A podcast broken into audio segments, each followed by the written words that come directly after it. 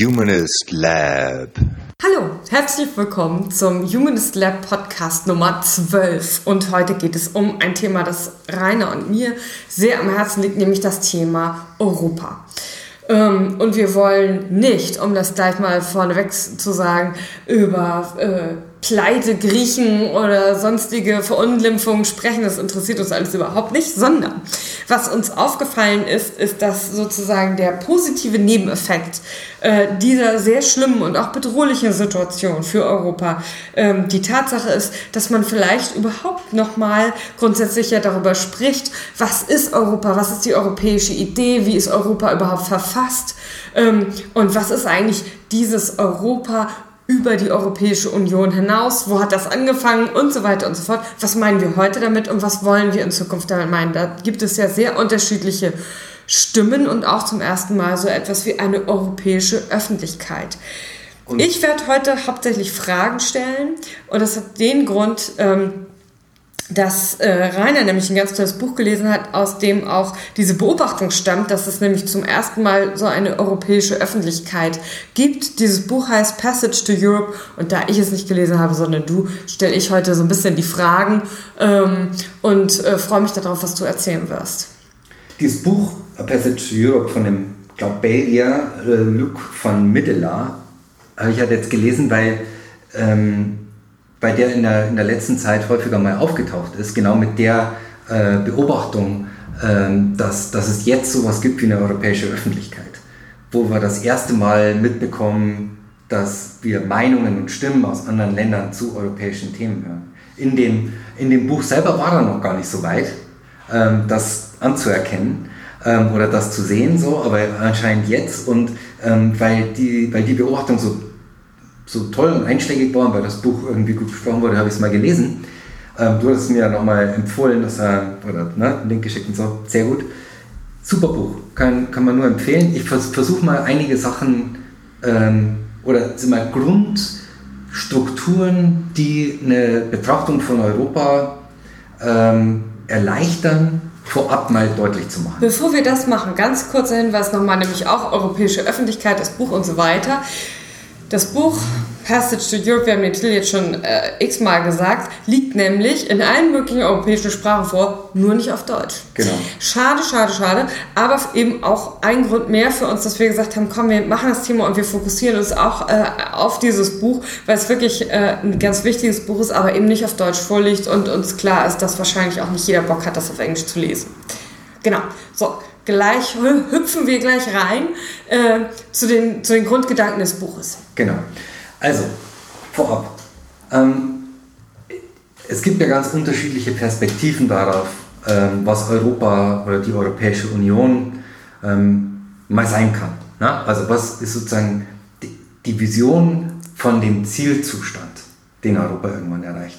Und ähm, da sagt er, gibt es im Prinzip drei große Cluster oder Gruppierungen. Das erste ist das Europa der Staaten. Also Staaten finden sich zusammen, kooperieren ähm, und also in Gestalt ihrer Regierungen. Die Staaten behalten ihre Souveränität und wenn es gemeinsame geteilte Interessen gibt, dann einigen sie sich darauf, also einstimmig, äh, nicht nach einem Mehrheitsprinzip so, hauptsächlich, sondern ne, einstimmig, ähm, bestimmte Sachen zusammen zu machen. Ne? Und ähm, delegieren dann sozusagen operative Autorität zu irgendwelchen Institutionen hin, die das da machen. Mhm. So, das ist Europa der Staaten. Dann gibt es ähm, Vertreter, die ähm, eigentlich in Europa der Bürger fordern, die sagen, das Ganze muss äh, demokratisch legitimiert sein, wir brauchen eine europäische Regierung, wir brauchen eine europäische Legislative, die äh, von, von allen Europäen, europäischen Bürgern gewählt wird und wir brauchen ein gemeinsames Justizsystem. Also halt so, wie man einen normalen Staat macht, ne? Gewaltenteilung, Exekutive, Legislative, Judikative ähm, und das alles auf europäischer Ebene. Das dritte ist ähm, das Europa der, ich glaube, wir mal Ämter, Europe Offices oder Institutionen oder Behörden, weil das immer so ein bisschen wertend mhm. klingt, wenn man mhm. Behörden sagt, ähm, wo die Vision ist, dass es europäische Ämterbürokratie gibt, die in bestimmten Politikbereichen ähm, autonom und mit Autorität handeln und sozusagen gemeinsame Interessen hauptsächlich nach innen irgendwie vertreten und halt Sachen regeln. Und die Autorität wird ihnen dann halt von den äh, Länderregierungen, äh, von, den, von den Regierungen der Einzelstaaten irgendwie übertragen. Genau, ich glaube, das ist auch wichtig, da nochmal darauf hinzuweisen, dass äh, auch wenn es irgendwie negativ klingt, in Wirklichkeit ist es natürlich so, das sind ähm, ganz viel des Politikbetriebes äh, von im Prinzip von Spezialisten, die in Ministerien angestellt sind und dort arbeiten, und zwar auch unabhängig von der jeweils gewählten Regierung. Ähm, klar, manche Leute ne, oder manche Politiker nehmen dann gerne ihren so einen eigenen Trupp mhm. nochmal mit, aber in den Ministerien arbeiten ja nun mal Leute, die einfach Spezialisten sind, Sachverständige genau. sozusagen für das, worum es da jetzt gerade geht. Und die meisten äh, Gesetzesinitiativen kommen aus den jeweiligen Ministerien. Das ist auch in, in der Bundesrepublik Deutschland so, weil man als Wald- und Wiesenpolitiker, der sich so ein Thema ja auch oft gar nicht selber aussuchen kann, äh, oder ne, manchmal hat man das Glück und da sitzt jemand, der sich das wirklich äh, hart über Jahre erarbeitet hat, oft aber auch nicht. Ähm, die brauchen einfach jemanden, der ihnen auch sagt, wie sowas überhaupt formuliert und ausgestaltet äh, sein muss. Alleine können die das nämlich auch gar nicht. Ähm, manche werden es können. Es gibt ja auch einen Grund dafür, dass Politiker, dass da relativ viele Juristen vertreten sind. Ähm, vielleicht hat man auch einfach mehr Bock, sich mit sowas zu beschäftigen. Ja. Ähm, genau. Also insofern, die Offices spielen äh, in, in, in jedem politischen Betrieb einfach eine große Rolle. Und das ist auch nicht nur irgendwie äh, da sitzen und, und Pension kassieren. Genau. Also auf jeden Fall äh, super wichtig. Ne? So. Und wenn man jetzt diese drei Dinge anguckt, ähm, Europa der Staaten, Europa der Bürger, Europa der Ämter. Ja? Wie gesagt, das sind Vorstellungen von, von dem Zielzustand mhm. von Europa. Dann kann man irgendwie also mit dem Instrumentarium schon ganz gut sehen, wo, wo bestimmte Akteure in der, in der öffentlichen Debatte stehen. Ja? Wir hatten ja neulich mal irgendwie so ein Anne Will oder Günther Jauch oder irgendwas gesehen, wo es halt auch um Europa ging. Mhm. Und man, man konnte halt feststellen, dass die Leute sich gar nicht, gar nicht einigen können, weil sie mit komplett unterschiedlichen Voraussetzungen in die Debatte gehen. Und äh, das, Daniel Will war das, glaube ich, ne? Ja, mit Daniel genau. Kuhn-Bendit. Ähm. Genau. Und ich weiß gar nicht, wer, wer noch dabei war. Irgendwie so ein, so ein Slowake oder war es eine andere Sendung? Nee, das war eine andere Sendung ja. wieder. Ja, ja, das war der, der immer diese, diese seine komischen Statistiken da ins ja, Bild genau. gehalten hat, ne? Ja. ja, ja. Also, jedenfalls, ähm, gibt es, glaube ich, für, für, für all diese drei Positionen irgendwie Vertreter. Und es ist halt schwer, dass, dass die ähm, einen, einen, einen Diskurs oder für diesen schweren Diskurs zu führen über darüber, was Europa tun soll oder werden soll, weil sie komplett andere Zielvorstellungen haben. Ne? Mhm. Und diese, also was ich so festgestellt habe, oder mir ging es so, bevor ich mich da jetzt in so ein, mir hilft es immer, wenn ich so Begriffseinteilungen habe und Definitionen und Explikationen und so weiter. Bevor ich das hatte, ähm, fand ich diese Debatten halt extrem verwirrend. Mhm. Ja, und äh, es war, ist überhaupt nicht klar, worauf das hinaussteuert, aber wenn man äh, hinausläuft. Aber wenn man, wenn man weiß, was sozusagen die dahinterstehenden Motive sind, dann, dann kann man so ein bisschen die, die nächsten Äußerungen oder, oder ähm, ähm, auch Steine des Anstoßes irgendwie identifizieren, ähm, womit man an, womit manche Leute andere Leute auf die Palme bringen. Ja, beziehungsweise das muss man ja vielleicht sogar nochmal differenzieren. Das eine ist ja sozusagen die Zielrichtung, mhm. ne? äh, oder die auch so ein bestimmtes Spielfeld dann ja markiert und sagt, so, okay, und in unserem im Zentrum unserer Zielvorstellung steht das, also die Staaten, ne, die Bürger oder eben äh, die, die äh, Kooperation der Verwaltung meinetwegen. Ähm, und das andere sind ja immer noch mal einzelne Motive, die es, die es geben kann, die, auf die wir ja bestimmt noch mal kommen. Ne? Mhm. Also äh, historische Motive wie Friedenssicherung, aber eben auch was wie einfach äh, ökonomische Vorteile, die man sich davon verspricht. Und, und noch ein paar. Genau, ja. Also das, genau, das ist ja noch eine zusätzliche Dimension, wo man dann genau. irgendwie Positionen äh, äh fest, festzurren kann. So, ne? Aber also sozusagen, ich finde diese, diese Betrachtungsweise halt ähm, sehr hilfreich und, und super, super spannend, weil dadurch halt auch ähm, besser, glaube ich, verständlich wird, wie die, die Geschichte der Europäischen Union ähm, eigentlich abgelaufen ist. Ne? Also dass, dass an manchen äh, ähm, Stellen und an manchen ähm, Passages, ja, also das ist ja auch der Titel dieses Buches, ähm, halt bestimmte äh, Positionen halt wichtiger waren als andere. Also, das vielleicht nochmal kurz als, als Einschub, ja. Also, warum heißt das eigentlich Passage to Europe, das Buch? Ähm, also, eigentlich, eigentlich sagt er, er hat es so genannt aus zwei Gründen. Der erste ist, ähm, alle anderen Wörter waren schon belegt.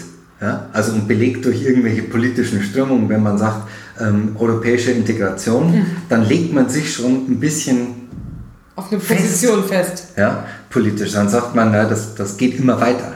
Mhm. So, ähm, dann, dann ist man auf jeden Fall kein Staatenbundler. Nee. Ja, so. Ähm, und da gibt es halt noch so ein paar andere Wörter. Passage hat noch, nie, noch niemand verwendet, das ist noch nicht verbrannt in dem Diskurs. Deshalb ähm, ist, wenn man ein neutrales, eher so sozialphilosophisches Buch schreiben will, ist das eigentlich ein ein guter Kandidat. Wie würdest du Passage übersetzen? Über, Übergang. Übergang, mhm. genau. Oder also, ja, eigentlich geht es ganz stark um, um Übergänge. Ja? ja. Äh, und das ist sozusagen der zweite Grund, ähm, weil, ja, weil es gibt ja so Übergangsrituale in unserem Leben. Ne? Bei den Christen Taufe und Konfirmation und so weiter oder äh, äh Jugendweihe oder Beschneidung oder irgendwie solche Sachen, die immer äh, äh einen Wechsel, einen Übergang in eine andere Lebensphase markieren. Witzig, in der Soziologie spricht man ganz viel, oder vor allen Dingen in, den, in der äh, Sozialisationstheorie von Krisenmomenten. Ja. Und damit ist nämlich ne, Krise, wir verstehen, wir denken mal gleich an Euro-Krise oder äh, die, die, hier China-Börsencrash oder irgendwas, aber damit ist eigentlich nur gemeint, dass ein Status in Bewegung gerät aufgrund von neuen Herausforderungen oder neuen Zielen und es irgendeine Veränderung, einen Veränderungsdruck gibt, dem dann auch nachgegeben werden muss ähm, mhm. mehr, mehr bedeutet es eigentlich gar nicht, dass es irgendwas in Bewegung gerät. Genau. Ja, ja, genau. Und genau so ist es gemeint. Also, und dass dann, dass dann dieser Bewegungs- oder dieser, dieser Veränderungsdruck, dass dem dann auch nachgekommen wird. Ja? Also, und ähm, also so Rites of Passage mhm. gibt es ja viel. Ne? Also jetzt haben wir irgendwie in Europa äh, äh, politische Situationen, wo man ja noch nicht weiß, wohin die Passage irgendwie das sind keine gelernten Passages. Genau, das sind keine gelernten. keine Riten. So genau, richtig, ne? eben. Genau, das ist der Punkt. So, und ähm, in den ganzen Übergängen, in den Krisen sozusagen, mhm. in, den, in, den, Übergängen, ähm, gab es diese, diese drei Motive immer in unter oder diese drei Zielvorstellungen immer aus unterschiedlichen Gründen und in unterschiedlicher Ausprägung. Mhm. Ja? Also Europa der Staaten, Europa der Bürger, Europa der Institution. So, ähm, immer wenn man da jetzt auf solche Sachen guckt, die in Europa passieren, auf Ereignisse oder so, kann man sich eigentlich, also hilft das, glaube ich, dieses Framework zu benutzen, mhm. um so ein Gespür dafür zu bekommen, was da jetzt ist. Ja? Also ähm, ein, ein Beispiel ähm, war, also wo, wo das Europa der Staaten sich, sich ganz stark gemacht hat. Ähm, war, ähm, als es gab irgendwann mal so einen so Vorschlag europäische Verfassung. Mhm. Ja? Mhm. So. Dann haben die, die Franzosen und die Niederländer haben in einem Referendum gesagt, nee, machen wir nicht. Daraufhin ähm, wurde nochmal neu verhandelt und dann ist der Vertrag von Lissabon entstanden. Mhm. So, das ist sozusagen der letzte mhm, aktuelle mhm. äh, EU-Vertrag. Und der, ähm, der ist halt total von, von Europa der Staatendenke beeinflusst, mhm. weil ähm, da sozusagen das Gremium der Staats- und Regierungschefs halt total gestärkt wurde, also der Europäische Rat, ähm, weil sozusagen darauf reagiert wurde, dass irgendwelche ähm, Populationen in irgendwelchen Ländern, von denen man das nie erwartet hätte, jetzt sagen, sagen jetzt machen wir nicht mit. Ja? Mhm. So, deshalb sagen wir, wir, wir, wir gehen vom Europa der der Bürger ein bisschen weg, ja, mhm. weil es einfach nicht hingehauen hat mhm. und machen wieder mehr Europa der Staaten. Zum Beispiel. Also das ist nur so ein, ein Beispiel, ne, wo, wo sich so unterschiedliche Stränge dann wiederfinden. So, das ist, das ist so die erste Einteilung. Mhm. So, die zweite Einteilung, und ich, also ich glaube, die erste Einteilung, die gibt es auch woanders oder so. Die, das ist jetzt keine Innovation. Aber das, was, was, wenn ich das recht verstehe, bin mir da auch nicht sicher, aber ich glaube, das hat, das, das hat er schon stark mitgeprägt, der äh, Look, ähm, ist die Einteilung in drei Sphären. Also, und das ist ein bisschen kompliziert, aber äh, ich versuche es mal zu erklären. Also, man hat ähm, Europa als geografische Region, sagen wir mal, ne? Ja. also als Kontinent. Da sind ein paar Länder drauf. Ähm, und außenrum gibt es noch andere Kontinente mit noch anderen Ländern drauf. Wenn jetzt äh, ein Land irgendwie auf einer internationalen Bühne ähm, tätig wird, keine Ahnung, irgendwie bilaterale Abkommen schließt oder äh, in Krieg ist mit irgendjemand oder sonst irgendwas macht, dann bewegt sich es in dieser äußeren Sphäre.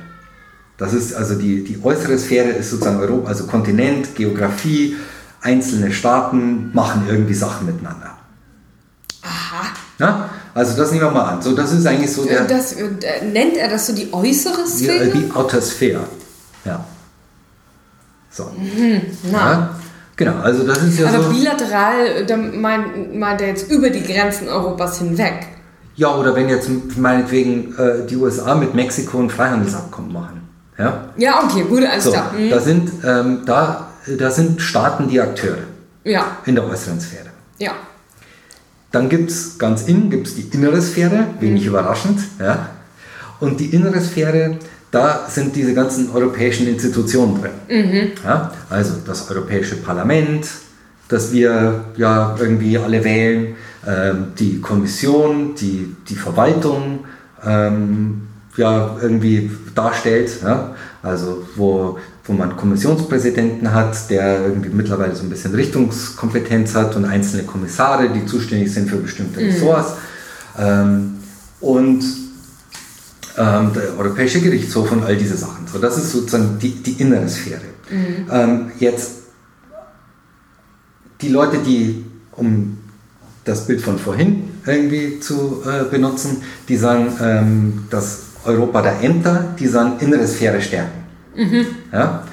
Ähm, aber auch Leute, die sagen Europa der Bürger, die sagen innere Sphäre stärken und dann halt vielleicht das Europaparlament und eine gewählte Regierung. Also das ist alles Also sozusagen innere inneres, Sphäre. inneres Stärken und die innere Sphäre stärker partizipativ Genau, gestalten. das, genau, das so. sind die Bürger, Ja. Europa der Bürger. So. Dazwischen gibt es die ähm, Intermediate Sphere. ja? Und in der Intermediate Sphere sind die Staaten, die Mitgliedstaaten der Europäischen ähm, Union drin, die aber nicht, die aber als Mitgliedstaaten handeln. Und nicht so sehr als einzelne Staaten, die irgendwie äh, ähm, Irgendwas da irgendwas da irgendwie aushandeln, im sondern, Rahmen ihrer reinen Souveränität rummuggeln, sondern, sondern als Mitgliedstaaten. So, und jetzt ist der Witz, dass, ähm, und das, ich glaube, das ist auch tatsächlich die interessanteste Sphäre, er sagt das auch, ähm, und wenn man, wenn man so die, die Entwicklung von Europa irgendwie anguckt, bis heute, wo wir mit in Donald Tusk ja, einen Präsident des Europäischen Rates haben, der, ähm, von dem man nicht genau weiß, was er macht. Ja? Der ist irgendwie der Vorsitzende dieses, dieses der sitzt dem, dem, dem Tisch vor, wo die ganzen Staats- und Regierungschefs sitzen. Der fährt aber auch nach Amerika, um mit Obama zu reden. Aber was kann er, da, was kann er mit dem verhandeln? So, das ist halt irgendwie echt schwierig und schwer auseinanderzuziehen. Und also, äh, was macht diese Intermediate Sphere eigentlich? So, und er sagt jetzt, der Witz dabei ist, dass ähm, wenn die, ähm, wenn die, die, die, die Gesamtheit der Regierungen der Europäischen Union mit der Outer Sphere sich auseinandersetzen, dann tun sie so, als wären sie die Inner Sphere. Wenn sie sich mit der Inner Sphere auseinandersetzen, tun sie so, als wären sie die Outer Sphere. Hm, stimmt. Und ähm, das ist ganz, Also ich sag einfach stimmt, aber sag mal ein Beispiel. Genau, ein Beispiel ist, also zwei Beispiele, ne? also eins für nach außen und eins für nach innen. Nach außen wenn ähm, Beitrittsverhandlungen mit einem ähm, Land geführt werden, was der Europäischen Union beitreten will, dann müssen alle Regierungen zustimmen, also der Europäische Rat muss zustimmen. Die Institution, die zustimmt, ist der Europäische Rat im Singular. Also gegenüber der Türkei verhält sich der Europäische Rat als eins. Als eins, ja. Genau, also quasi als Innersphäre, als Ja. eine Institution. Wenn es darum geht, die, die äh, EU-Verträge zu ändern, dann verhalten die sich wie einzelne Regierungen und sagen, ähm, wir haben uns darauf geeinigt, in Paragraph 5 irgendwas zu, zu ändern. Also immer wenn die sagen, wenn der Europäische Rat sagt wir, dann ist das ein nach, äh, nach innen gerichtetes Autosphere-ähnliches Ding. Und wenn sie mit jemand außen reden, dann ist es eigentlich ein, äh, ein, ein Singular, was aus der Innersphäre kommt.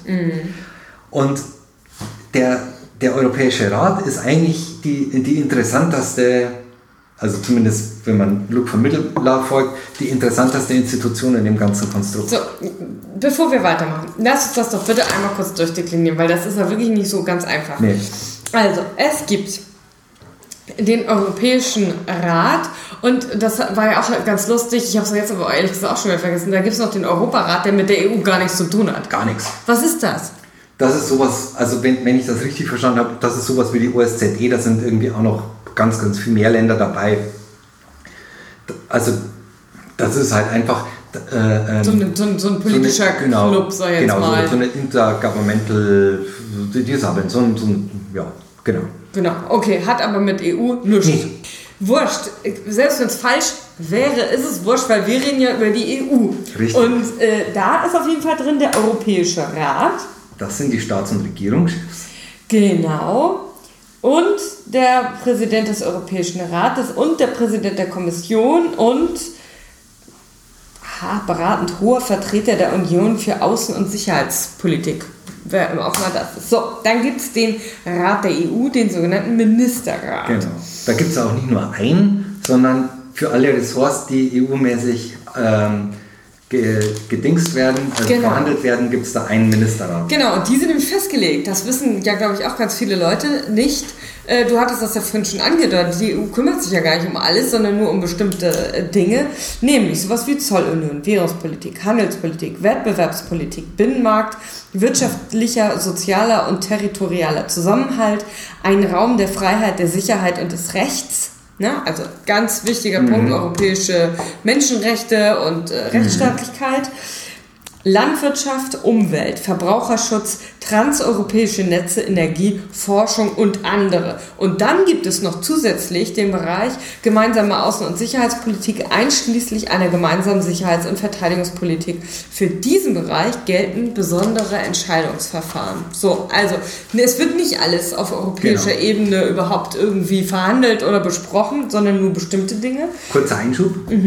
Besondere Entscheidungsregelungen heißt einstimmig. Bei äh, der gemeinsamen Außen- und Sicherheitspolitik müssen die, ähm, die Mitglieder dieses äh, Rats der Europäischen Union bzw. des Europäischen Rats einstimmig entscheiden. Bei allen anderen reicht eine qualifizierte Mehrheit. Genau, also der Rat der EU, der Ministerrat, das sind eben Fachminister aus allen 28 Mitgliedsländern, ne? also alle, zum Beispiel alle Außenminister oder alle Agrarminister. Ähm, genau, und dann gibt es die EU-Kommission. Das sind 28 Kommissare für spezifische Themen. Genau. Warum sind es 28? Weil jedes Land einen entsendet. Das sollte eigentlich gekürzt werden oder verkleinert werden, aber da konnte man sich dann nicht drauf einigen. Also das ist eigentlich Quatsch, ne? Es geht gar nicht darum, dass es zufällig auch 28 Themen gibt, Nee, sondern es gibt gibt deswegen 28 Themen, weil es halt 28 sein müssen. Genau. Ähm, aber das, das sollte geändert werden, aber das ging dann irgendwie nicht. Und deshalb hat dann äh, hier der jetzt amtierende äh, Rat, ähm, Kommissionspräsident einfach die, die Vertreterposten eingeführt und dann sozusagen so Superminister eingerichtet. Ich glaube, es sind fünf oder so, ich weiß nicht genau. oder irgendwie sieben oder irgendwie sowas um den Dreh. Und das sind eigentlich die, die was zu sagen haben und die anderen arbeiten so ein bisschen zu. Also es ist ja schon ein bisschen merkwürdig, weil die EU-Kommission, ja, das sind ja keine Minister Nee. und in den, in der, normalerweise ist es ja so, dass eigentlich die Gesetzesvorschläge aus den Ministerien kommen. Auf europäischer Ebene kommen sie aber aus der EU-Kommission. Und wer jetzt hier so ein Kommissar wird, das kann man sich mal ein bisschen angucken. Das ist nach Land, je nach Land vielleicht auch unterschiedlich. Aber in Deutschland, und das behaupte ich jetzt einfach mal kackfrech, äh, wird ja gerne mal EU-Kommissar, wer äh, hier, keine Ahnung, aus irgendwelchen Gründen innenpolitisch nichts mehr reißen kann oder erstmal eine Runde kalt gestellt werden soll. Ne? So, und äh, auffällig viele, die auch unglaublich schlecht nur Fremdsprachen beherrschen. Also eigentlich nicht besonders geeignet sind für so einen Job. Das sind nun aber ausgerechnet die, die auf EU-Ebene äh, die Gesetze vorschlagen sollen, mit denen sich dann wiederum der Ministerrat irgendwie beschäftigt, beziehungsweise das Europäische äh, Parlament. Also da möchte ich dann mal kurz an Borgen erinnern, an die wunderbare dänische äh, Serie über die Premierministerin. Ähm, also wirklich äh, auf jeden Fall Empfehlung, das anzugucken. Sehr, sehr gut. Aber auf Dänisch mit Aber auf Dänisch Untertiteln. mit Untertiteln natürlich, ganz klar. Da ist ja so, der, also, ne, sie, die, die, weiß nicht mehr, wie heißt sie noch? Oh Egal. Gott, I will forget. Äh, Ja. Also sie wird irgendwie Premierministerin und sie hat so einen alten Berater, ne, so einen alten Mentor, so einen Förderer, der äh, ein kompetenter Politiker ist, der auch äh, eine gewisse Weisheit. Birgitte. Birgitte. Natürlich. Ja. Birgitte, also Birgitte wird Premierministerin. Und ich glaube, ihr Mentor heißt Live. Live. Ja, was, glaub, ja, kann sein. Genau. So. Also der wird auf jeden Fall, der ist auf jeden Fall ein weiser, weiser alter Mann, ne? Mhm. der kompetent ist und so. Der soll dann EU-Kommissar werden von, für Dänemark und ähm, es ähm, wird in Aussicht gestellt, dass er halt Finanzkommissar wird. Also schon echt ein Amt mit Fums. Dann kommt es, wie es halt kommen muss, in solchen Fernsehserien zu Intrigen und hin und her. Und äh, der einer aus der Partei von Begide, der ähm, versucht den halt abzusägen und ähm, im Prinzip einen Putsch zu machen, kommt aber raus ähm, und dann wird der halt nach Brüssel abgeschoben und der wird dann Kommissar für die Sprachvielfalt oder irgendwie sowas, ja. Also weil da, und das ist halt der albernste Posten, den es in Brüssel überhaupt gibt. Ja. So, also es gibt Sonne und Sonne soll das heißen. Ja, okay. Genau, dann haben wir schon mh, gehört, es gibt auch noch das Europäische Parlament. So, also es ist ja insofern ein bisschen merkwürdig. Das, da ist es ja einfach doppelt gemoppelt. Wir haben ja auch ein Parlament und wir haben sowas wie den Bundesrat. Ja, ja. meinetwegen. So, aber wir haben ja nicht noch sowas wie so eine komische Kommission. Nee, Warum gibt es die überhaupt? Die Europäische Kommission. Ja. Die Europäische Kommission war eigentlich der Anfang der europäischen Und als es dann ernsthaft wurde, da haben die, äh, da haben die äh, Regierungschefs gesagt, Leute, wenn ihr da jetzt äh, so richtige Sachen besprecht, dann wollen wir auch mitmachen. Ähm, also, zwei Sachen dazu. Früher war die Kommission, hieß sogar nicht Kommission, sondern ähm, High Authority. Ach, Also halt noch echt ein Titel mit mehr Wumms. Die High Authority hatte aber halt nur High Authority über ähm, Landwirt, also ganz am Anfang in der Montanunion halt über ähm, Stahl. Stahl und Kohle und dann irgendwie über Landwirtschaft oder so. Ne? Also Jean Monnet war der erste ähm, Chef der High Authority. Das war ja also die europäische äh, Leuchtfigur, so ein französischer Beamter oder Vizeaußenminister oder was er dann war. Ähm, und der, der halt ein, ein super überzeugter Europäer war. Also, der, von dem wird berichtet, dass er, als er diese Ernennungsurkunde gekriegt hat, gesagt hat, so jetzt kann ich meinen französischen Diplomatenpass verbrennen, weil das ist jetzt, jetzt bin ich Europäer. So. also da muss, möchte ich gleich mal einhaken. Also früher war auch irgendwie mehr Lametta, was das ganze Thema angeht, ne? Ja, das kann man sagen. Also, ne, wenn ich überlege, auch so, äh, die, die Idee ist ja schon viel älter, als, ähm, als wir das oft so ein bisschen gedanklich parat haben.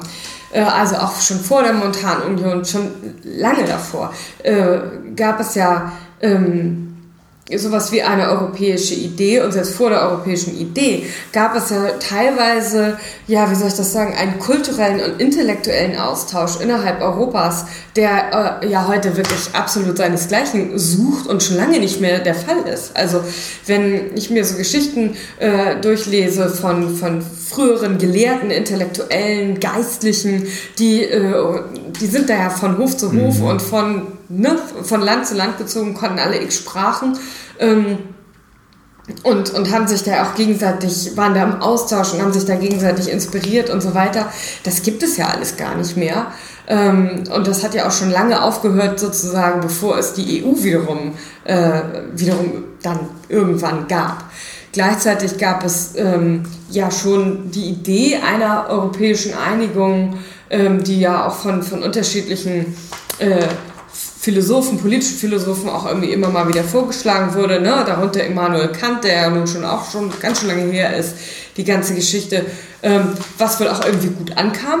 Aber eigentlich hat das ja alles erst so richtig abgehoben nach dem Zweiten Weltkrieg. Und da stand ja zumindest, insofern ist das mit mehr Lametta natürlich äh, eine unangemessene, flapsige Formulierung. Ähm, da ging es um, um, solche Themen wie Friedenssicherung. Es ging um die, äh, ja, einfach die kollektive Erfahrung der äh, Katastrophe des Zweiten Weltkriegs, des Holocaust, des Zerfalls der Zivilisation. Mm, es ging um Menschenrechte und Rechtsstaatlichkeit. Also auch wenn wir von den europäischen Werten sprechen, dann ist es natürlich häufig eine Projektionsfläche, worunter jeder alles Mögliche verstehen kann. Mhm. Aber am Anfang oder zumindest nach dem Zweiten Weltkrieg stand da ja doch diese Hoffnung sehr stark im Vordergrund, dass Frieden, Freiheit, Menschlichkeit, Rechtsstaatlichkeit, also solche Dinge, ähm, dass man das äh, gemeinsam über wirtschaftliche Vorteile ne, äh, hinaus äh, ja, in dieser Gemeinschaft sichern könnte. Und zwar, da ging es ja nicht nur um Verabredung unter Staaten, sondern Menschenrechte, da geht es ja eben auch nicht nur um Bürgerrechte, sondern tatsächlich um mhm. Menschenrechte. Ähm, und irgendwie hat sich das ja aber verändert, beziehungsweise darunter. Gleichzeitig gab es ja immer ganz handfeste Gründe, die irgendwie jetzt äh, zum Beispiel zur Gründung der Montanunion führten, wo ja auch jeder ganz unterschiedliche Motive hatte. Genau, also um, um vielleicht kurz so einen Abriss zu geben über die Motive. Ne? Deutschland ähm, wollte irgendwie auf dem internationalen Parkett wieder als Partner, potenzieller Partner und, und als Mitspieler irgendwie angesehen werden nach dem Krieg. Äh, nachdem, ja, man hatte irgendwie das größte Verbrechen in der Menschheitsgeschichte begangen ähm, und, und jetzt na, will man aber trotzdem wieder danach irgendwie ein, ein, ein guter Mitspieler sein. So. Und deshalb schließt man Verträge. Die Franzosen ähm, oder einige aus, oder aus der französischen Regierung und so, de Gaulle und Leute hatten halt gesagt, naja, wir können nicht erlauben, dass, dass Deutschland irgendwie komplette Kontrolle über Stahl und Kohle irgendwie behält, weil das ist zu gefährlich. Also da ging es ums Ruhrgebiet. Da ging es ums Ruhrgebiet, genauso, oh, und ums Saarland. Ja. Mhm. So, oh, nee, nee, machen wir nicht. Ähm, die Italiener hatten ähm, total viele ähm, Stahl- und Kohlearbeiter, die was konnten, aber zu wenig Stahl- und Kohlebetriebe, mhm. äh, um die alle zu beschäftigen und wollten deshalb Freizügigkeit in dem Bereich haben. Mhm. So, und all diese Interessen sind, äh, denen ist Genüge getan worden. Ne? Also im, im, und dann waren natürlich noch äh, ähm, Luxemburg, Belgien und die Niederlande am Anfang dabei. Also am Anfang waren sechs Mitglieder ne, in, der, in der Montanunion. Ähm, und sozusagen all diese Interessen, denen wurde Genüge getan, in, in einem großen Kompromiss. Und da tauchte dann halt schon, und dann vor allem später auch in den römischen Verträgen, die dem nachfolgten, die sozusagen den Bereich, der durch die High Authority oder überhaupt durch die Gemeinschaft äh, ähm, geregelt und, und administriert wird, ähm, tauchten dann halt schon genau die Ideen auf, die du gerade skizziert hast. Ne? Gemeinsames Europa, Friedenssicherung, das, was ne, wir alle zusammen und so, das ist so eine, ne, so eine, so eine europäische äh, äh, äh Finalität, so eine Zielrichtung. So auf. Ja, geteilte Wertegemeinschaft. Genau, Wertegemeinschaft. Und Auch im Sinne einer europäischen Außenpolitik. Genau, also das, das, ging dann da, das ging dann da schon los, war aber noch sehr stark äh, sozusagen unter, unterm Schleier, weil man sich in verschiedenen, äh, weil man sich nicht wirklich einigen konnte auf eine klare Formulierung. Und irgendwie so, ja, wir teilen da was. Wir können uns nicht darauf einigen, was wir teilen, aber wir teilen auf jeden Fall was. Ja? So viel steht schon Und halt. Mhm. Demokratie und so weiter, das ist irgendwie wichtig. So. Und wir laden alle ein, alle Europä wir laden alle europäischen Länder ein, dem beizutreten. Ja? Mhm. Also in so, einer, in so einem Nebensatz, oder in so einem kleinen Satz irgendwo im Vertrag, wird sozusagen das Erweiterungsprogramm schon 57 damals angelegt. Genau, und wir hatten ja auch neulich schon mal so ein bisschen festgestellt, dass vieles, was uns heute äh, als total evident erscheint, weil wir mit der Europäischen Union und diesen Sätzen aufgewachsen sind, die nämlich dann später wieder von anderen dann aufgegriffen Mhm. wurden und gesagt wurde, hier, guck mal, das steht ja damals, haben wir ja schon da reingeschrieben und so. Ne? Und das äh, muss ja richtungsweisend gewesen sein und deswegen geht jetzt Genau. das, dass das gar nicht bedeutet, dass das unbedingt Absicht d- äh, zum, zum Ursprungszeitpunkt gewesen ist, aber es hat sich für uns jetzt so manifestiert und deswegen schreiben wir diese Absicht äh, dieser Formulierung zu, auch wenn es vielleicht so nicht stimmt. Genau. Und Ja. ein, ein super Beispiel dafür ist ähm, die Frage äh, zwischen, also wenn, wenn, wenn in Europa irgendwas geregelt wird, ne? also auf wen trifft das überhaupt zu? Ja, also am Anfang dachte man irgendwie, oder dachten die, die das entworfen haben, das ist nur zwischen den Staaten untereinander und äh, das, Verhält- es regelt das Verhältnis der Staaten zur Gemeinschaft. Und dann äh, gab es irgendwann eine Situation, wo, na, also Zollunion hatte man ja schon länger, so im Rahmen der Wirtschaftsgemeinschaft, wo eine, äh, eine, eine niederländische Reederei ähm, irgendwie ein Zollproblem hatte irgendwie, und dann das vor Gericht ausfechten wollte in den Niederlanden. Und ähm, der, der niederländische Richter dann ein bisschen verwirrt war, das war jetzt auch kein oberster Richter oder so, so Verfassungsgerichtshof oder irgendwie sowas, wie das in den Niederlanden auch heißt, ähm, aber halt so ein, so ein normaler ja, Landgericht-Typ, der, sagt, der dachte noch, hm, aber irgendwie, das hat doch vielleicht was zu tun mit dem Europarecht, ja, mit, der, mit der Zollunion. Und hat dann das, den Fall zur Prüfung ans, äh, an den Europäischen Gerichtshof verwiesen. Und die haben dann, Luc van Middelaar nennt das in seinem Buch tatsächlich ein Coup ja, äh, gemacht und äh, dann gesagt, so, ja natürlich, das beruht, äh, das berührt natürlich das EU-Recht und ähm, die, die Regelungen, die da in der Zoll- und Wirtschaftsgemeinschaft und so weiter ähm, festgelegt sind, die sind natürlich, gelten natürlich auch für Unternehmen und Bürger. Denn nur das äh, äh, äh, sozusagen spiegelt und das leitet man ab aus dem Geist der Verträge. So, da wird der Geist der Verträge, diese Idee, diese, ne, das, was du ja auch gerade erzählt hast, wird sozusagen als juristische Begründungs, ja, als juristisches Begründungsvehikel irgendwie benutzt, was vorher nie jemand gemacht hatte. Und äh, plötzlich war das so. Plötzlich konnten Bürger und Unternehmen in der EU ihr Recht einklagen. Und das gab es vorher nicht. Ne? Also das war halt, da war da der, ähm, der Europäische Gerichtshof und die Anwälte, die tatsächlich die Advokaten äh, der Bürger. Na? Und überhaupt ist so, um jetzt wieder zum Anfang zurückzukommen, in der Dreiteilung zwischen Europe of Offices, na, also äh, Europe of States und Europe of Citizens, ganz, ganz häufig war es so, dass die, dass die Juristen, die, also die Leute waren, die das Europa der Bürger am meisten gepusht haben. Ja? Und da schlägt sich halt auch dieser Geist dann am meisten nieder. Ja? Und vielleicht noch ein anderes Beispiel, eine andere Kuriosität ähm, zu, den, zu dem Offenlassen von, von, von Inhalten und äh, nicht festlegen, was dann später als immer schon so gedacht angesehen wurde.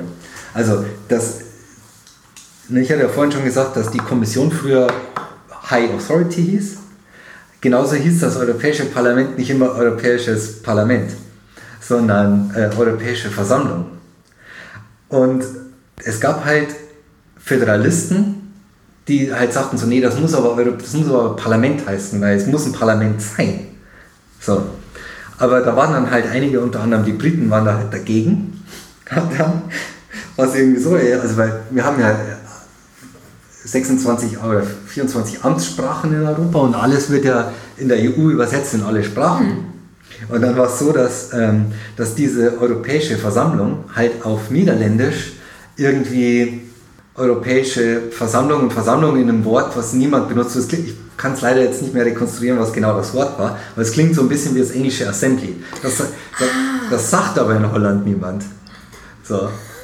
Und deshalb hat dann der gewitzte Tillmanns oder so, glaube ich, war das, ähm, hat gesagt, so, nee, so können wir das doch nicht nennen, das versteht doch kein Mensch. Wir sagen jetzt einfach mal Europäisches Parlament, aber nur auf Holländisch.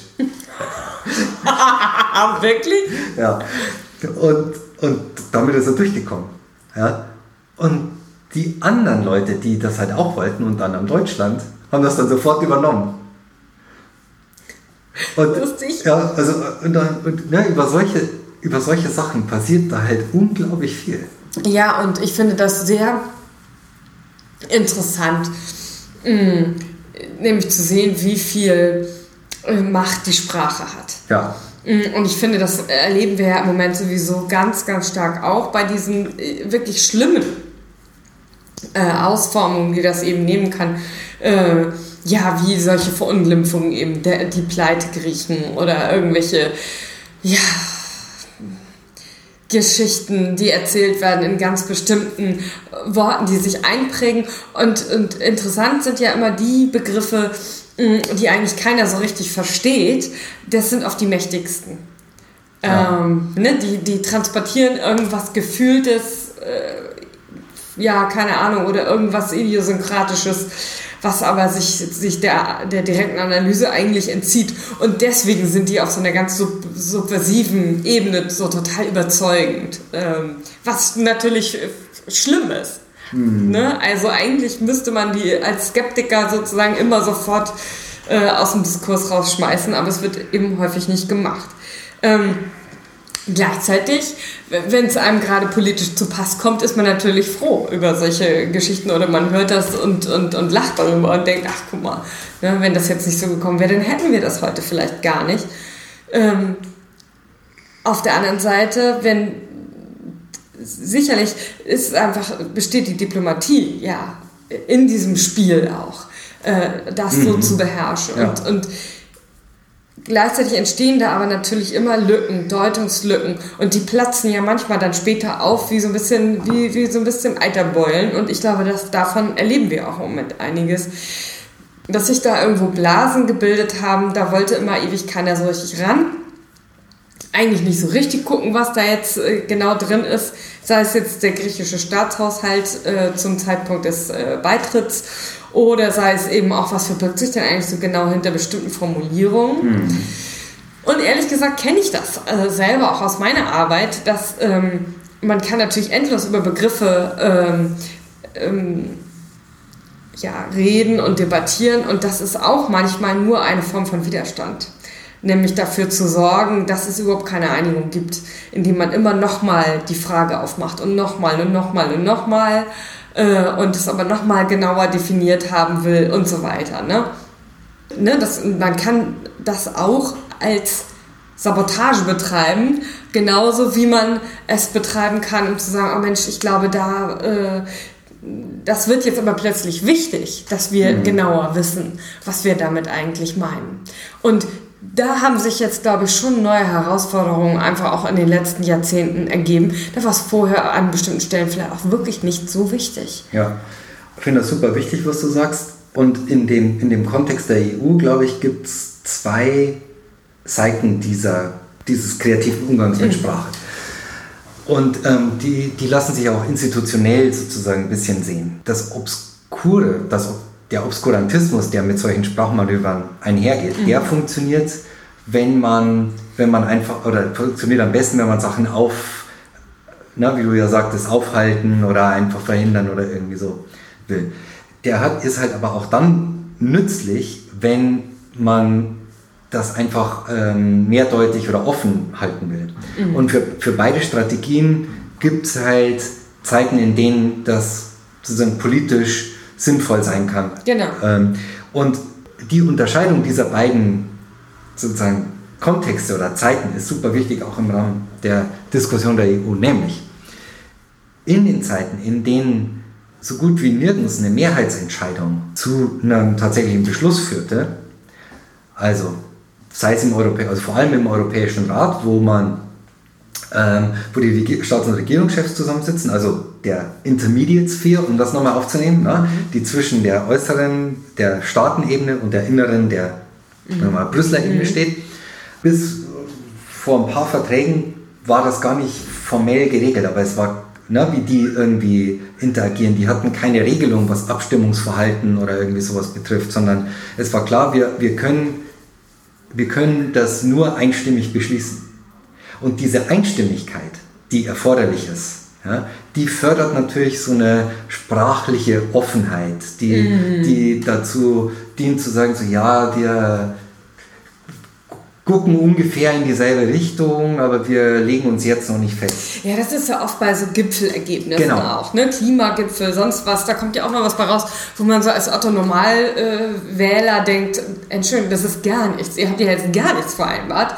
Und wo so Diplomaten aber eben schon anhand von manchen, keine Ahnung, vielleicht gibt es da so bestimmte Triggerworte oder sowas oder bestimmte Ausdrücke, wo, wo man schon ahnt, ah, da kann ich mich später noch mal reinhängen, um irgendjemandem die Pistole auf die Brust zu setzen oder so.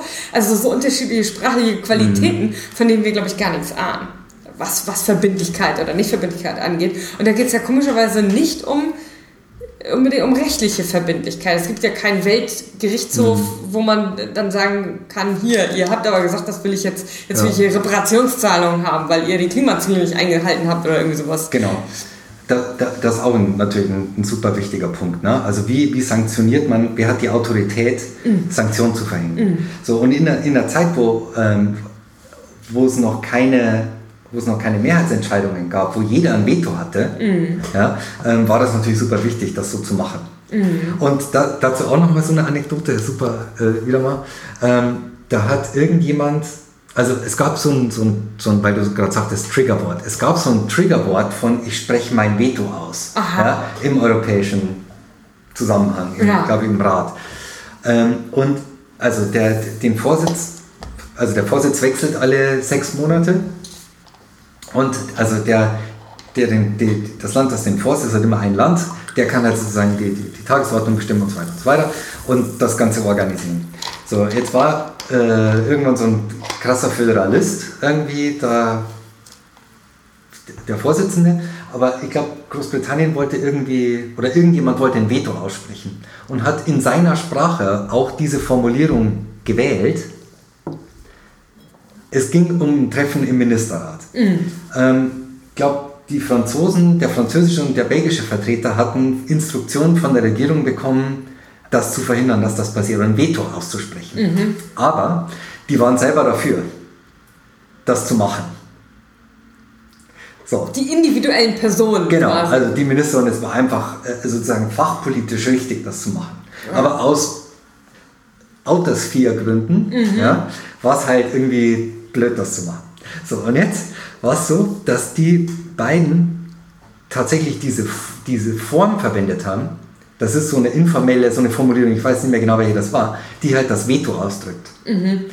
Ähm, aber die Übersetzer haben das anders in die Sprache des Vorsitzenden übersetzt.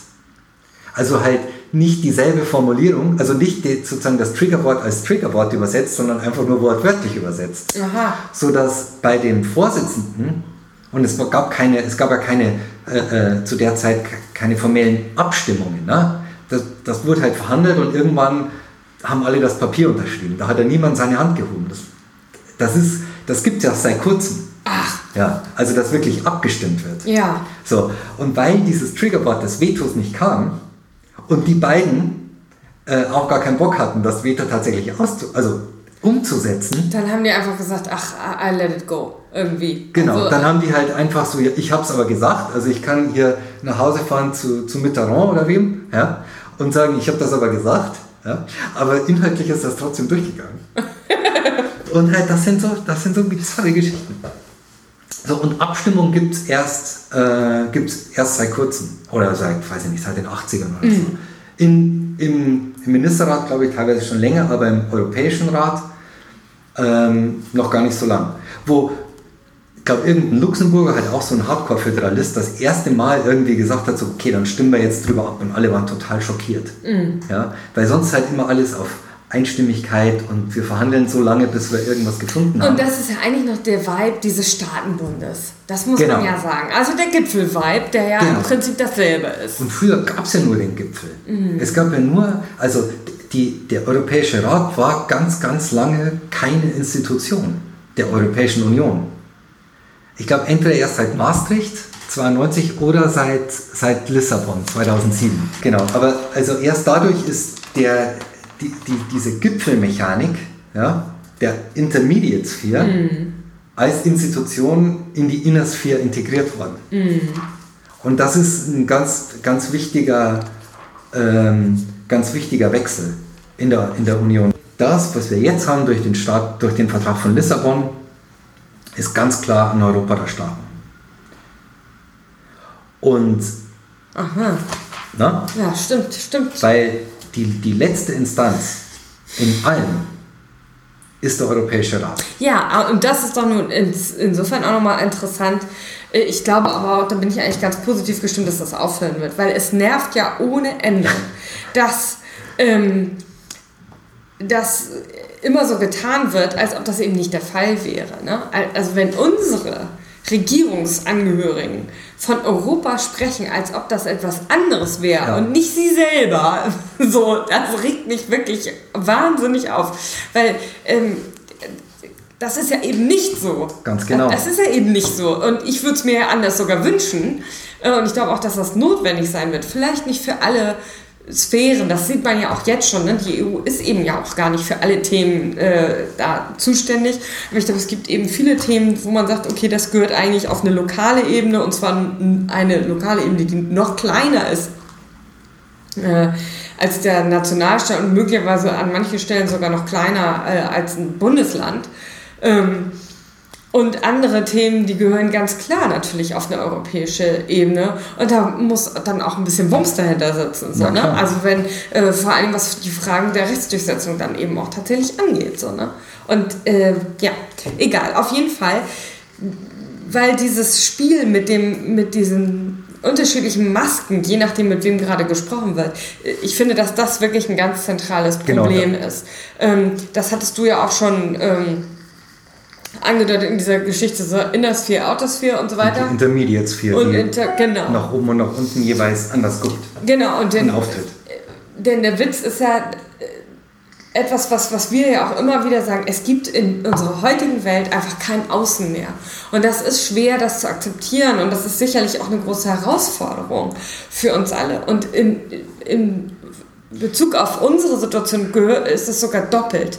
Es gibt nicht nur kein Außen im Sinne von, weil Deutschland in der EU ist, sondern es gibt überhaupt gar kein Außen.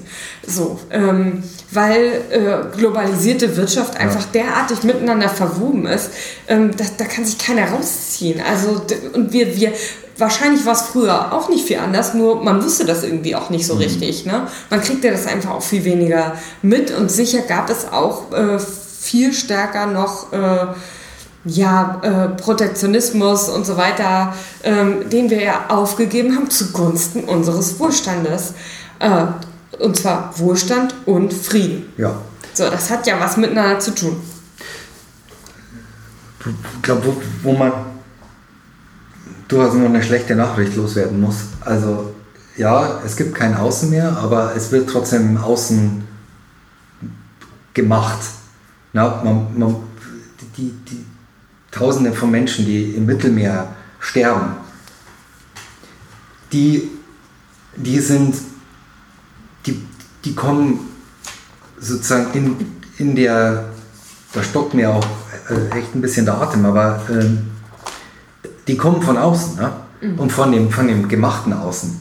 Also so ich glaube, man braucht jetzt nicht in die Festung Europa-Debatte einsteigen, obwohl das sicherlich auch super interessant Nein, aber wäre. das ist, das ist wichtig, dass es äh, gesagt wird. Na, Genau. also gerade wenn wir sagen, ne, wir sind immer noch total für die europäische Idee, dann ist natürlich ein, ein, ein kritisches Gegenbild. Ähm, also ne, die geteilte Wertegemeinschaft ist ein, ein Ideal, was ich, wo ich immer noch sagen würde, ich würde es halt gerne mit stärker noch mit Inhalten äh, dann füllen und wo man wirklich gucken muss, ja gut, was bedeutet denn das dann, ähm, wenn wir sagen, und selbst wenn es nur Menschenrechte und Rechtsstaatlichkeit sind. Das ist ja schon mal Das- ganz schön viel. da- Das ist schon mal ganz schön viel. So, und das kommt ja auch nicht von ungefähr. Und ähm, so, aber woher kommt es denn eigentlich? Ne? Ist ja auch, äh, finde ich, immer noch ein wichtiges äh, Thema. Dann gibt es aber als ein wichtiges, ähm, ein wichtiges kritisches Bild eben auch das Bild der Festung Europa. Und ich finde, da sind auch noch ganz, ganz viele Fragen offen. Klar. Ähm, also, ich, da weiß man gar nicht, wo man anfangen soll. Ähm, was, wie verhält sich denn?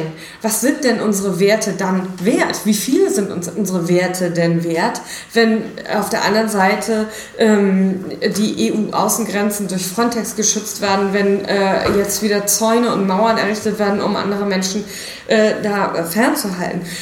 Was heißt auch, die europäische Idee heißt ja nicht nur EU, sondern die, die Idee eines vereinten Europas ist viel älter. Wir haben teilweise auf, und hatte ich ja glaub, vorhin auch schon, glaube ich, angesprochen, auf kultureller, intellektueller Basis, teilweise auch auf ökonomischer Basis früher viel stärkere Verwobenheiten, an denen natürlich nicht alle Menschen institutionell so äh, beteiligt und partizipiert haben wie heute. Aber wir haben ja schon seit einer halben Ewigkeit, seit dem Mittelalter, ähm, ja eine, ein, ein, ein lebendiges Europa, was wir heute eben teilweise gar nicht so vorfinden. Und, ähm, und was wir mühsam äh, uns eigentlich erst äh, wieder erarbeiten müssen. Ne? Also alleine, wenn ich überlege, es ist früher ja auch normal gewesen, dass Leute in Grenzregionen einfach viel mehr Sprache sprechen, als das heute der Fall ist. So, ich komme ja nur selber aus einer Grenzregion mm, und, und weiß ja, dass zum Beispiel meine Vorfahren äh, irgendwie, ich glaube, ungefähr fünf Sprachen konnten. Das war eben einfach so. Und also, die waren ja nicht besonders schlau oder sowas, sondern das konnte man halt irgendwie einfach. So, vielleicht hatten die auch weniger Wörter, keine Ahnung, weiß ich nicht, ist mir auch egal. Aber ne, dieses, was sich so organisch ergibt, das ist ja nicht, dass das irgendjemand vorschreibt in der Schule oder da gibt es auch keine Verordnung dazu oder irgendwas, sondern das ist einfach so. Und jetzt, äh, und es gab auch viel mehr Migration. So, und es gab ja vor allen Dingen, denken wir gar nicht an die Zeit vor den Nationalstaaten. Und das finde ich auch wirklich merkwürdig. Denn Menschen haben sich schon immer äh, relativ frei bewegt. Man musste sich dann halt unterordnen unter eine jeweilige Herrschaft, aber Menschen, die hierher kommen, haben hier auch nicht dieselben Rechte wie wir. So, das kann man jetzt gut oder schlecht finden. Äh, Ne? Aber dass Menschen irgendwie dahin gehen, wo sie überleben können, das ist ja nun wirklich äh, so alt wie die Menschheit. Und daran wird sich auch nichts ändern. So, trotzdem ist dadurch natürlich durch die Kritik alleine noch nicht gesagt, wie man das nun alles irgendwie regeln will. Nee. Und welche Gründe es eigentlich dafür gibt, dass dieser Migrationsdruck jetzt gerade so hoch geworden ist. Und wie hoch ist der eigentlich? Ich glaube, da gibt es ganz viele Fragen, denn jetzt auf einmal stehen hier alle mit ihren Zeltstädten und sagen so, hupsala, wo kommen die Leute alle her? Während wir in den 90ern ja schon mal eine viel höhere Zuwanderungsrate eigentlich hatten.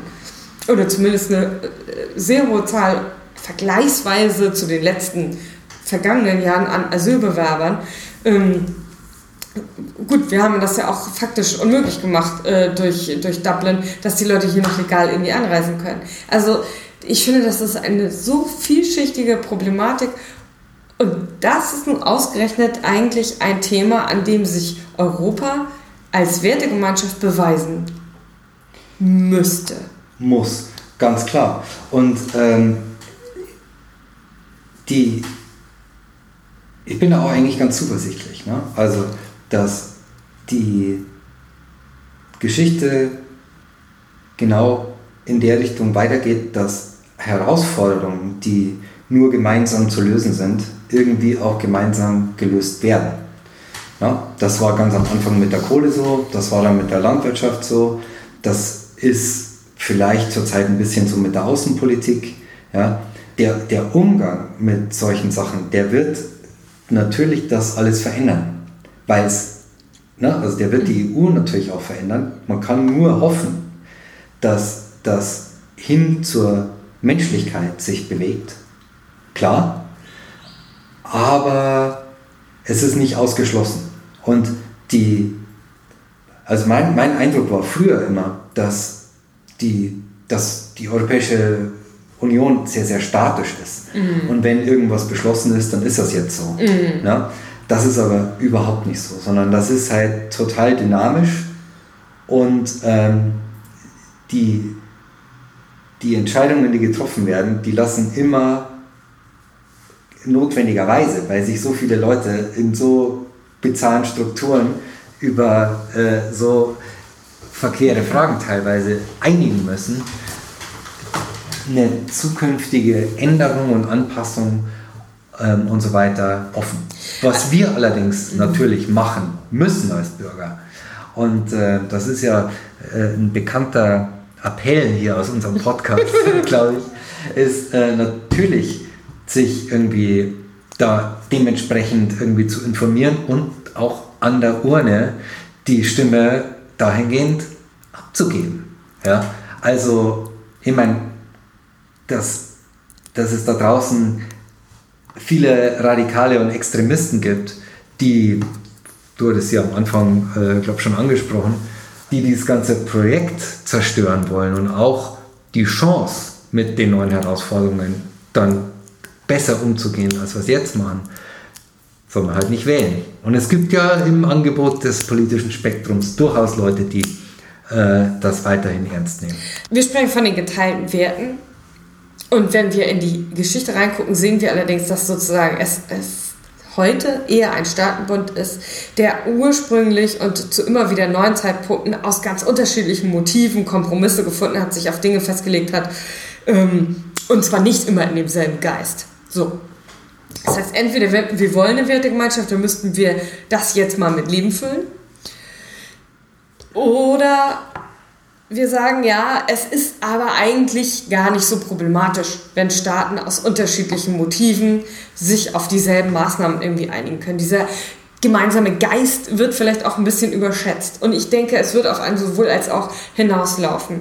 Ich glaube, wenn ich mir das Ganze mal so überlege, dass äh, auch wenn immer damit gedroht wird, ja, und dann äh, zerbricht Europa und dann treten die wieder aus und die haben dann auch keinen Bock mehr und äh, England will auch nicht mehr. Wenn man sich das mal genauer anguckt, dann denke ich schon, dass letztendlich die Vorteile äh, überwiegen, beziehungsweise dass die Risiken für die einzelnen Länder zu groß sind, aus, dem, äh, aus der Europäischen Union wieder auszutreten. So. Ähm, manche, äh, bei manchen sind es sicherheitspolitische Überlegungen, bei anderen sind es ökonomische Motive, die dann eine Rolle spielen. Ähm, äh, bei wieder anderen sind es vielleicht äh, Themen, die eher auf so einer wirklich rein politischen Ebene sich da irgendwie abspielen.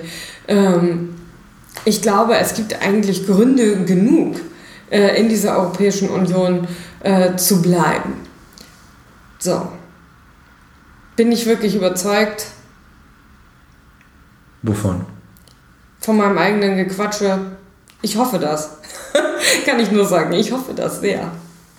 Ja, also ich bin vielleicht zum Abschluss irgendwie sehr, sehr davon überzeugt, dass, dass die europäische Einigung und die Ever Closer Union, die den Geist mit ausmacht, in der Tat, und da benutze ich jetzt mal äh, ein verbranntes Wort, alternativlos ist. Mhm.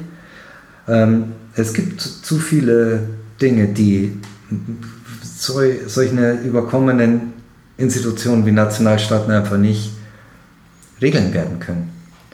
Ähm, wer, na, also auf der Weltbühne geht das nicht mehr.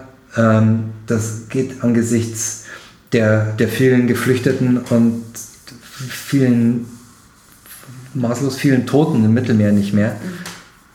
Aus meiner Sicht, ähm, um jetzt nochmal kurz auf das Buch zu kommen, ist, also meine, meine Position tatsächlich ist ja schon natürlich eine, eine Vertiefung Europas hin zu einem stärkeren Europa der Bürger. Ich glaube, dass eine Stärkung des Europäischen Parlaments und eine, auch eine Stärkung der Kommission hin zu, äh, zur Schaffung des europäischen Finanzministers, ja, also äh, durchaus eine gute und ja, eine gute Idee ist und ein besseres Europa macht. Van Middelaar ist da anderer Meinung.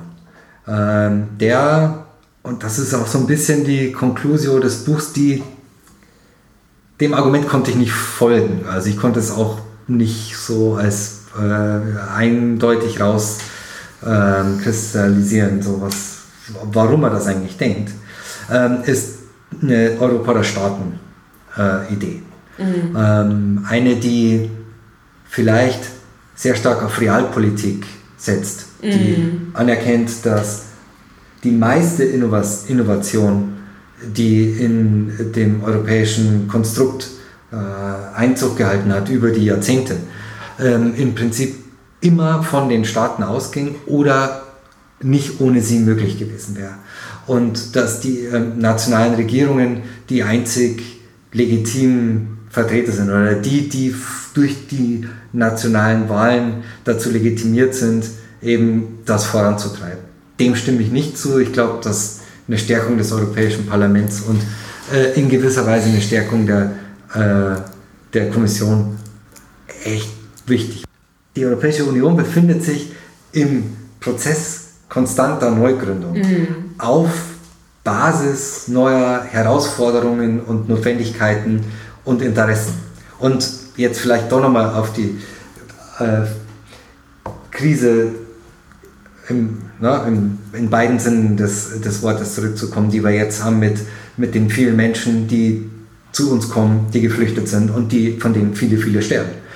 Das ist halt genauso eine Krise, die, die Handlungsdruck erzeugt, aber mhm. die auch die Passage, den, die Passage in eine, in eine neue Phase der Neugründung ermöglicht und erfordert. Und hoffen wir, dass das gut werden wird. Ja, ja ich denke, in diesem Sinne äh, können wir es beschließen für heute und wir können natürlich auch schon ankündigen, dass wir nämlich an dieses Thema auch anschließen werden. Äh, in mehr, mehrerer, nee, wie heißt das? Mehrerlei Hinsicht. Ja, wollte ich sagen. Wie sagt man das? Mehrerlei Hinsichten? Vielleicht. In, in, auf jeden Fall in. Also nochmal. In mehrfacher Hinsicht, sage ich jetzt einfach mal. Das kann ich besser sagen. Also, äh, genau. Und ich möchte ankündigen, dass wir daran anschließen werden. Und zwar äh, werden wir einen nächsten Podcast äh, machen. Und zwar haben wir da einen ganz interessanten Gast eingeladen, die äh, ja in Absprache mit ihrer Familie sich vorgenommen hatte, äh, eine gewisse Zeit ähm, der Flüchtlingsbetreuung zur Verfügung zu stellen, hat dann gemerkt, okay, mit zwei Stunden pro Woche äh, komme ich da aber irgendwie gar nicht aus ähm, und äh, hat da eine, würde ich sagen, sehr spannende, ja, eine sehr spannende Geschichte zu erzählen. Und warum wir das gerne machen wollen, äh, hat auch damit zu tun, dass wir überlegt haben, ähm, diese Erfahrung, die äh, sie jetzt gesammelt hat, ähm, dass es wichtig wäre, das irgendwie zu konservieren, um das auch weiterzugeben. Denn es gibt so viele Menschen hier in Hamburg und auch in anderen Städten und Orten in Deutschland, die eigentlich sich gerne für Flüchtlinge engagieren möchten. Es gibt schon ganze Wartelisten teilweise bei den Hilfsorganisationen ähm, und alle machen immer wieder dieselben Erfahrungen oder haben immer wieder dieselben Fragen oder stoßen immer wieder an dieselben Grenzen, auch bei Behörden und Ämtern. Ähm, und es wäre vielleicht ja schon eine Hilfe, wenn man sich das einfach mal anhören kann, bevor man sich, ähm, äh, bevor man dann Kontakt aufnimmt äh, zu einer äh, entsprechenden Organisation oder auch konkret zu Flüchtlingen, äh, dass man schon mal so ein bisschen weiß, was kommt da auf mich zu und welche äh, Fragen brauche ich mir vielleicht auch vorher nicht mehr stellen. Genau. Ähm, ja, was gibt es sonst noch? Dann ähm, ein Hinweis vielleicht noch am Ende. Und darüber werden wir bestimmt auch nochmal sprechen in einem Podcast. Ich habe hier gerade in der Hand ein Buch über das Thema Menschenrechte, das äh, ich wie andere Bücher hier auch, nämlich insgesamt fünf und diverse Hefte, natürlich auch eins über die Europäische Union, aus der Landeszentrale für politische Bildung äh, geholt äh, habe. Da sind wir ja gemeinsam hingegangen. Du kanntest die nämlich schon und äh, ja. ich kannte die Institution natürlich Äh, Die haben auch ganz tolle Angebote, äh, die man im Internet wahrnehmen kann. Aber es gibt eben auch äh, tatsächliche Filialen der Landeszentralen für politische Bildung und hier in Hamburg in der In der Dammtor Straße, glaube ich, oder Dammtor Wall. Dammtorwall. Äh, Kommt in die Shownotes Genau. äh, rein. Ist so eine kleine Filiale von der Landeszentrale für politische Bildung und hier auf dem Bett, äh, Buch über Menschenrechte steht zum Beispiel so ein Aufkleber drauf, kostenlos im Rahmen der Und die Bereitstellungspauschale. Bereitstellungspauschale sind 15 Euro und dafür kriegt man fünf Bücher, wann immer man will. Und da sind äh, wirklich sehr gute Sachen dabei. Ähm, wir verlinken das natürlich nochmal. Ähm, das ist sehr toll. Und es gibt, genau, äh, wie du ja schon sagtest, diese Hefte ähm, zur politischen Information und die Zeitschrift aus Politik und Zeitgeschichte, Abputz, was Den auch Fluter immer, was auch. super ist, ne, für die, genau, der Fluter ist sehr gut. Dann gibt es auch noch so für noch jüngere Leute. Fluter ist, glaube ich, so das Jugendmagazin von der genau. Bundeszentrale. Ähm, und ja, also geht da mal hin. Bald gibt es wieder einen neuen Podcast. Ähm, habt ihr, wenn ihr noch irgendwie Anmerkungen oder sonst Fragen zu Europa habt, schreibt das in die Kommentare, lasst es uns wissen. Und ja, verliert nicht die Zuversicht. Ne? Denken, handeln, Zuversicht. In dem Sinne, Tschüss! tschüss!